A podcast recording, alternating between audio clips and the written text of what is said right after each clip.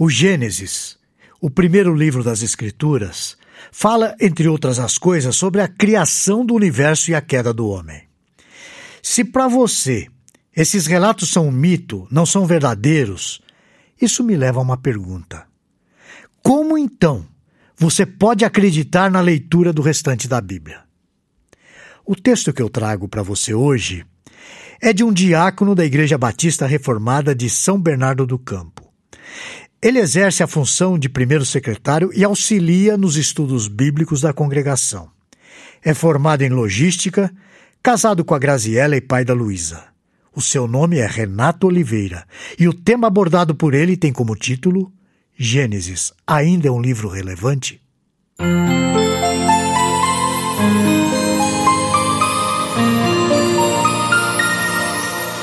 O livro de Gênesis é o primeiro livro da Bíblia e fundamenta o restante de todas as Escrituras. É através dele que nós obtemos respostas importantes de acordo com a revelação de Deus. Os capítulos 1 e 2 de Gênesis declaram a origem do nosso universo. O relato da criação define de maneira enfática que Deus criou todas as coisas.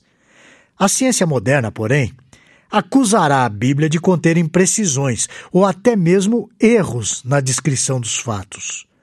Isso por conta das últimas descobertas sobre a idade da Terra e também a grande influência do livro de Charles Darwin, A Origem das Espécies. O fato é que a Bíblia não se preocupa em relatar cientificamente a maneira como se deu a criação. De forma apologética, no entanto, claramente é revelado que Deus é o responsável por todas as coisas criadas no céu, não só no céu, mas na terra e em todo o universo. Ainda que pareça um argumento simplista, é suficiente para que possamos entender a existência de tudo que conhecemos hoje, respondendo assim às principais perguntas humanas: de onde eu vim e qual é o meu objetivo de existir? As Escrituras declaram em alta voz: Homem e mulher foram criados por Deus à sua imagem e semelhança. Em Gênesis, no capítulo 1, versículos de 26 a 27, nós lemos o seguinte: Também disse Deus: Façamos o homem à nossa imagem, conforme a nossa semelhança. A imagem de Deus o criou, homem e mulher os criou. As Escrituras também declaram em alta voz que homem e mulher foram criados para glorificar a Deus. Em 1 Coríntios, no capítulo 10, versículo 31, nós lemos o seguinte: Portanto, quer comais, quer bebais, ou façais qualquer outra coisa, fazei tudo para a glória de Deus. E por fim, as Escrituras também declaram em alta voz que tanto o homem quanto a mulher foram criados para ter comunhão com Deus para sempre. Quem mais tenho eu no céu? Não há outro em quem eu me compraza na terra. Ainda que a minha carne e meu coração desfaleçam, Deus é a fortaleza do meu coração e a minha herança para sempre. Eu li Salmo capítulo 73, nos versículos 25 e 26. No capítulo 3 do livro de Gênesis, é revelado o motivo pelo qual o mundo está como está, imerso em violência, miséria e desastres naturais infindáveis. A desobediência do homem no Éden atinge uma descendência escravizada pelo pecado. A partir daí, a maldade do homem se multiplica. Vamos ver. Viu o Senhor que a maldade do homem se havia multiplicado na terra e que era continuamente mal todo o desígnio do seu coração. Gênesis capítulo 6, versículo 5. A sociedade moderna insiste em dizer que o mundo é fruto do acaso.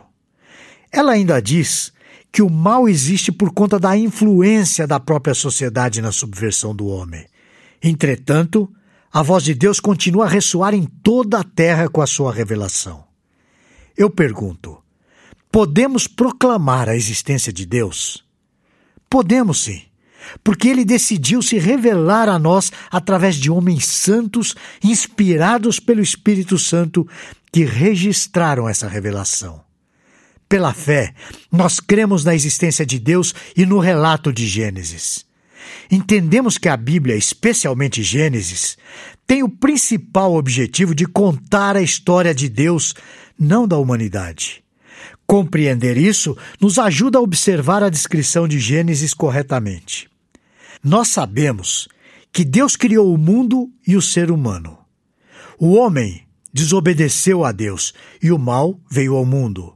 Deus poderia ter eliminado a raça humana, mas ele se agradou em providenciar a redenção do homem na pessoa de Jesus Cristo, que foi prometido ainda no Éden, antes da expulsão de Adão e Eva.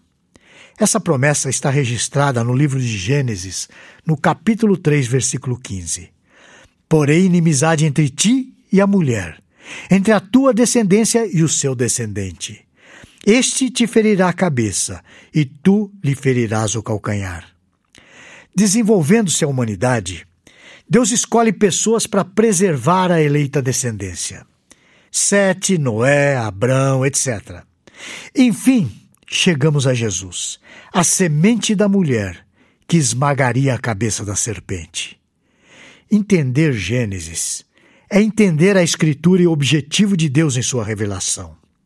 Através dessa revelação no primeiro livro das Escrituras é que compreendemos a própria vinda de Jesus. Ele veio para cumprir aquilo que o primeiro Adão não conseguiu fazer. Jesus representa o povo de Deus e satisfaz a justiça do Pai, sendo obediente até a morte na cruz. O Gênesis nos revela quem Deus é e quem nós somos. Excluir ou minimizar a sua importância é excluir ou minimizar a importância da necessidade de Jesus Cristo. Se esse primeiro livro é considerado um mito, por que Cristo teve que morrer? As Escrituras garantem. Mas Deus prova o seu próprio amor para conosco, pelo fato de ter Cristo morrido por nós, sendo nós ainda pecadores. Romanos capítulo 5, versículo 8. O Novo Testamento constantemente cita os fatos ocorridos em Gênesis como prova de sua grande importância e historicidade. Veja alguns exemplos. Cristo é identificado como aquele que estava na criação desde o princípio. Isso está registrado tanto em Gênesis capítulo 1, versículo 26, como em João no capítulo 1, nos versículos de 1 a 3. Jesus tem a sua genealogia ligada aos patriarcas e Abraão. Esse registro está em Lucas capítulo 3, versículos 23 a 38. O sangue de Cristo clama de forma superior ao sangue de Abel. Isso está registrado claramente em Gênesis no capítulo 4, versículo 10 e também em Hebreus no capítulo 12, versículo 24. A arca de Noé é comparada ao batismo. Você pode ver isso em, tanto em Gênesis no capítulo 6, versículo 18, como em 1 Pedro 3, de 8 a 22. Jesus é sacerdote, conforme a ordem de Melquisedeque. Isso está registrado em Gênesis 14, de 18 a 20 e também em Hebreus, no capítulo 7. Os que estão em Cristo são considerados descendência de Abraão. Nós vemos isso em Gênesis 15, 5 e também em Gálatas 3, 29. Jesus é o leão da tribo de Judá. Nós vemos em Gênesis capítulo 49, de 9 a 10, e em Apocalipse 5:5.